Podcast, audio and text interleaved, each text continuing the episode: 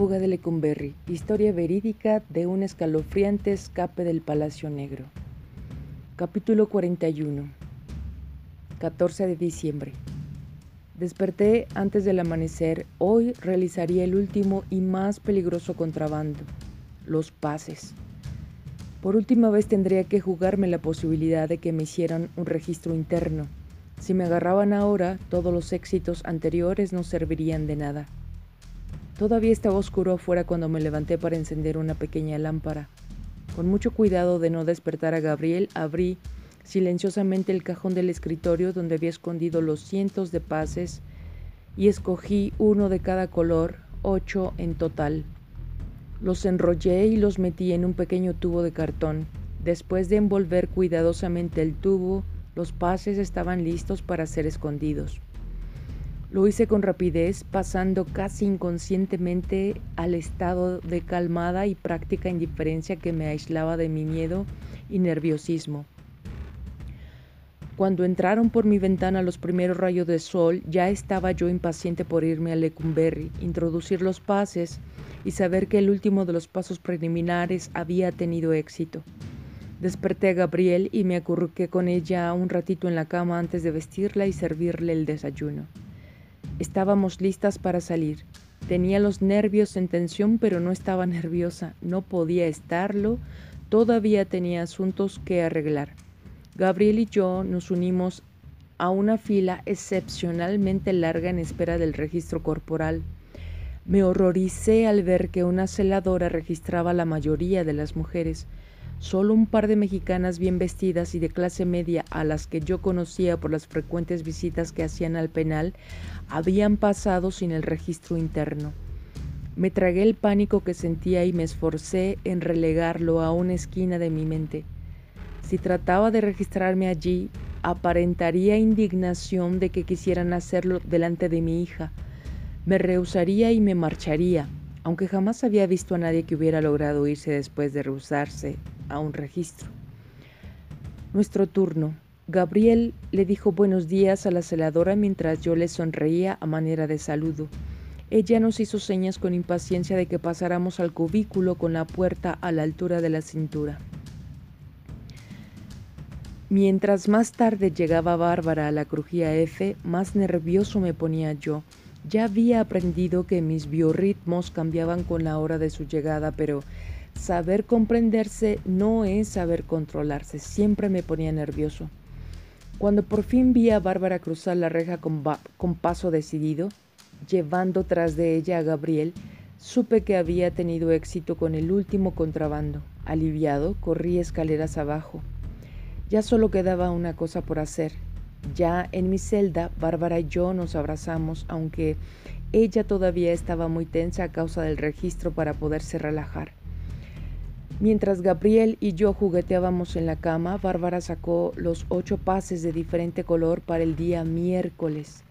Los extendimos sobre la mesa y los examiné. Parecían idénticos a los que había encontrado en el campo y a los que Bárbara le había robado al guardia.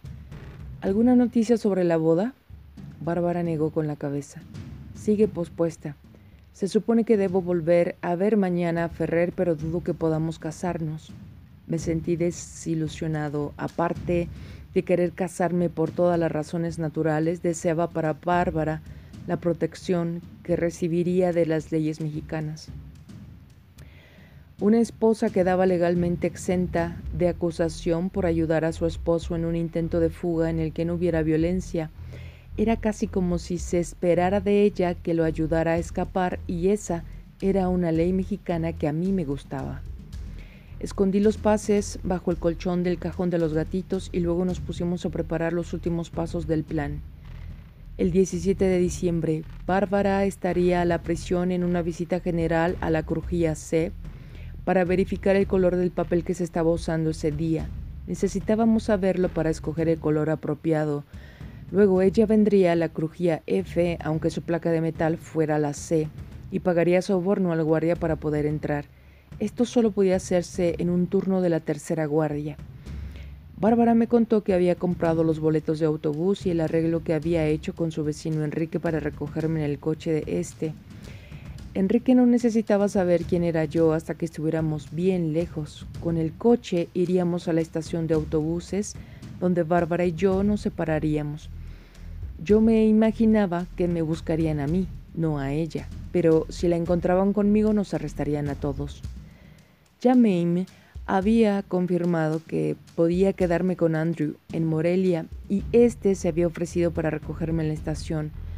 Bárbara y yo nos reunimos nos reuniríamos en Tucson, Arizona. Sabría dónde encontrarla por medio de una carta que dejaría para mí, dirigida a lista de correos. Pero toda esta parte secundaria del plan me parecía muy remota. Salir de la prisión era el verdadero obstáculo, ya que se trataba de Lecumberri, supuestamente a prueba de fugas. Aquellas palabras de Hank resonaban en mis oídos.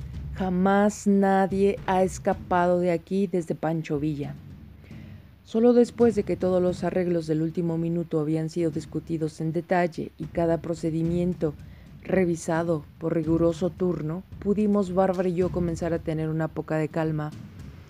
Jamás discutíamos la posibilidad de que la fuga pudiera fracasar, además de estar tan metidos en el arreglo de los detalles y las posibilidades Temíamos que el pensar en ello pudiera hacer fracasar una realidad. Hoy sería el último día que Bárbara traería a Gabriel a Lecumberri. Ya no volvería a ver otra vez a nuestra pequeña confidente y contrabandista, hasta que nos volviéramos a encontrar afuera. Pasé los minutos que quedaban de las horas de visita jugando con Gabriel y acariciándola y abrazando a Bárbara mientras el enorme signo de interrogación de nuestra vida se acercaba más y más. Sentí un entendimiento sin palabras en el silencio de cristal entre nosotros.